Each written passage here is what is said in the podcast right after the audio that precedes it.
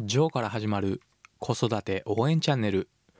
このチャンネルではワンオペ経験7年のジョーが子育てやビジネスにおける悩みや考え方を解説することで僕なりにあなたを応援します。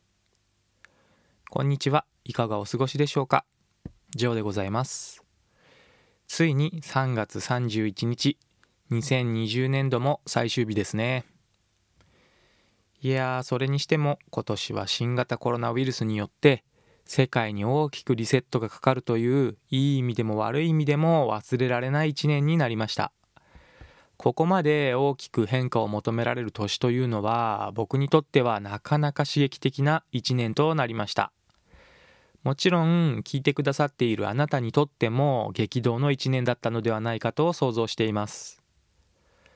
緊急事態宣言や外出自粛の期間に多くの方が自宅で過ごす時間が増えたと思います。そしてやはり自分と向き合う時間が増えてあれ？僕ってどんな人生を生きたいんだっけ？本当にこのままでいいのかな？などと考えるきっかけになった方も少なくないと思うんですよね。僕の友人でも転職を始め新しい挑戦やあとは独立をする人たちもちょくちょく目にする機会も少なくありませんでしたしそして僕自身もこのポッドキャストを使ったアウトプットを始めました。これは2020年の10月の終わり頃に始めたので約5ヶ月間の放送を続けることができています。とは言っても必ず毎日続けているわけではありませんがまあ大体毎日続けられている状況です。僕はこの放送をビジネスにおける考え方などのマインドセットをはじめとしてなおかつ一人で子育てをしている経験からなかなか自分の時間が取りにくかったり子育てを辛いと感じている人が少しでも楽になるような話ができるといいなと思って続けていますが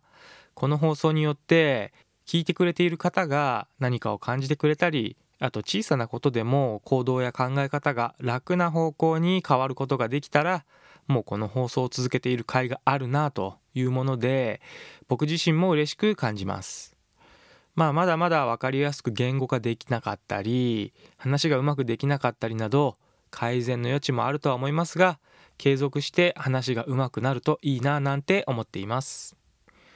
あとは昨年度は娘が通う学童保育の会長を務めたのですがこれが昨年の3月スタートの時から小学校が臨時休校に入っている状態で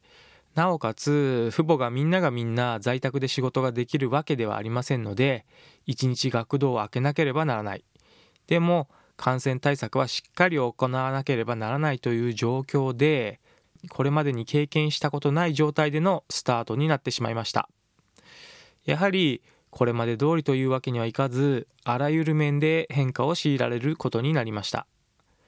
これまで父母を集めてオフラインで行っていた打ち合わせも全てオンラインで行いましたしあと万が一感染者が出た時の対策をマニュアル化したりまあ幸いにも感染者は一人も出なかったのでその点は良かったのですがあと何より毎年行っていた子どもたちを連れていくキャンプなどのイベント系がことごとく中止せざるを得ない状態になってしまったのが辛かったですね。そしてコロナ対策のための行政からの補助金の申請などイレギュラーなことが多かったのですが多くの方に支えていただきながらなんとか乗り切ることができました。そして来年度も結構多くの新1年生が入所してくる予定でほっとしている状況です。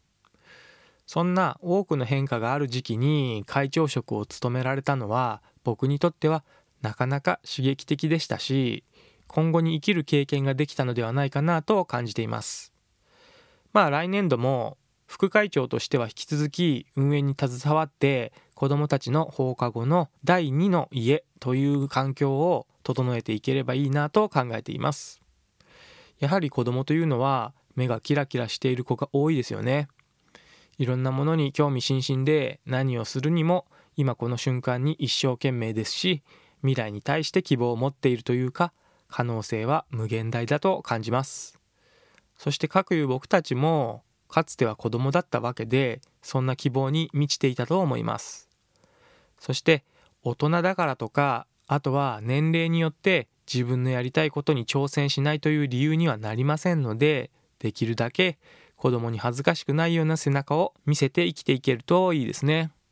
と言いますか共に最高の人生を生きていきましょうね。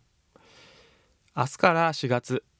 新年度でもある2021年度になるわけですがこの放送は続けていきますしこれまでやってきたことで無駄だなとか必要ないなということはやめてそこにできた余裕時間でさらに新しいことに挑戦していきたいと思います。来年度もよろしくお願いします。